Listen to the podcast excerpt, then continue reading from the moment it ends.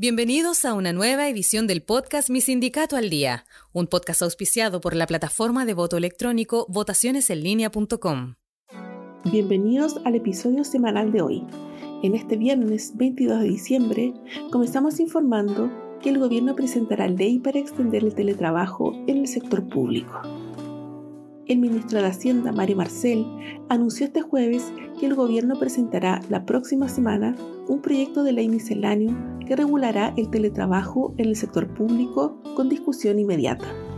Esto después de que el secretario de Estado confirmara que el Ejecutivo no repondría un artículo contenido en la ley de reajuste que extendía la modalidad vigente hasta la fecha tras ser rechazado en la Cámara de Diputados y Diputadas.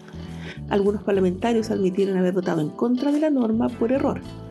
Nosotros no queremos poner en riesgo el timing de aprobación de la ley de reajuste por un problema que generaron los diputados, habría dicho ayer el titular de Hacienda. Mario Marcel comunicó que una ley para extender el teletrabajo será presentada probablemente el 26 de diciembre la minera estatal Codelco anunció mediante un comunicado de prensa que logró cerrar por adelantado los procesos de negociación colectiva con los sindicatos número 1 y turnados de la división Ventanas. A su vez, el sindicato de supervisores de su casa matriz aceptó la propuesta de la estatal en el marco de su negociación reglada iniciada en noviembre de este año. La corporación valoró el diálogo franco y propositivo y prevaleció durante los tres procesos de negociación.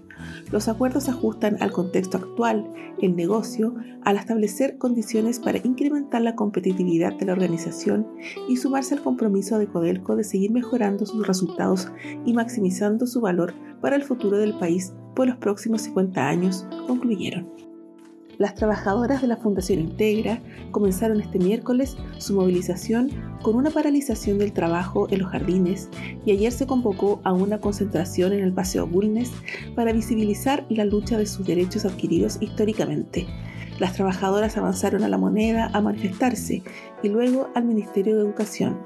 Convocaron tres sindicatos, el Sindicato 1, el Sindicato 2 y el SINATI.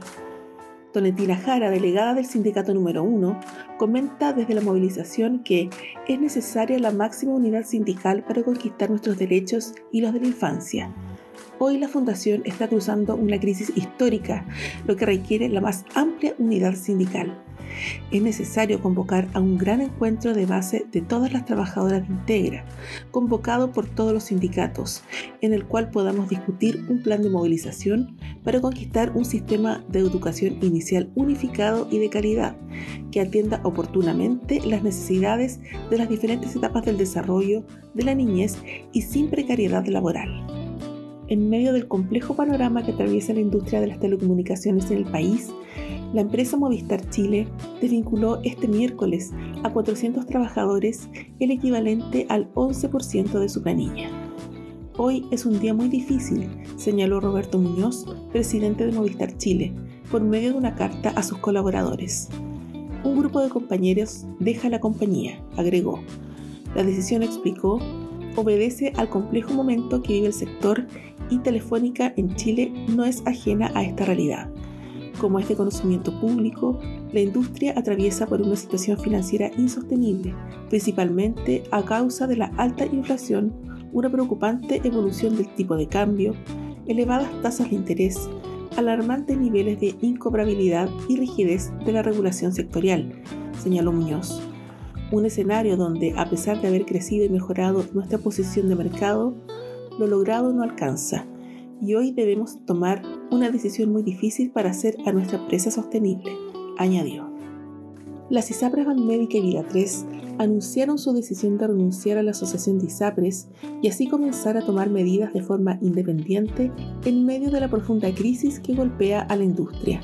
Según señalaron las ISAPRES de Empresas Banmédica en un comunicado, la decisión responde a la necesidad de fortalecer de manera enérgica desde nuestras ISAPRES que la solución planteada por el gobierno y que hoy se discute en el Senado en ningún caso logra recomponer el déficit que se genera a partir del 1 de enero producto de la aplicación del fallo GES, considerando la realidad de los distintos actores. Asimismo, enfatizaron en que buscamos agotar todos los caminos necesarios para encontrar una fórmula efectiva que se transforme en la solución puente a la discusión de ley corta que esta norma pretende ser. Todo, además, en medio de que la Comisión de Salud del Senado aprobó una indicación de la ley corta de ISAPRES que entrega facultades a la Superintendencia de Salud para hacer cumplir el fallo de la Corte Suprema que obliga a las aseguradoras a aplicar la tabla única de factores y restituir los cobros en exceso. Y luego de repasar las principales noticias de esta semana, agradezco el haberte informado con mi sindicato al día y nos encontramos en una próxima entrega informativa. Hasta pronto.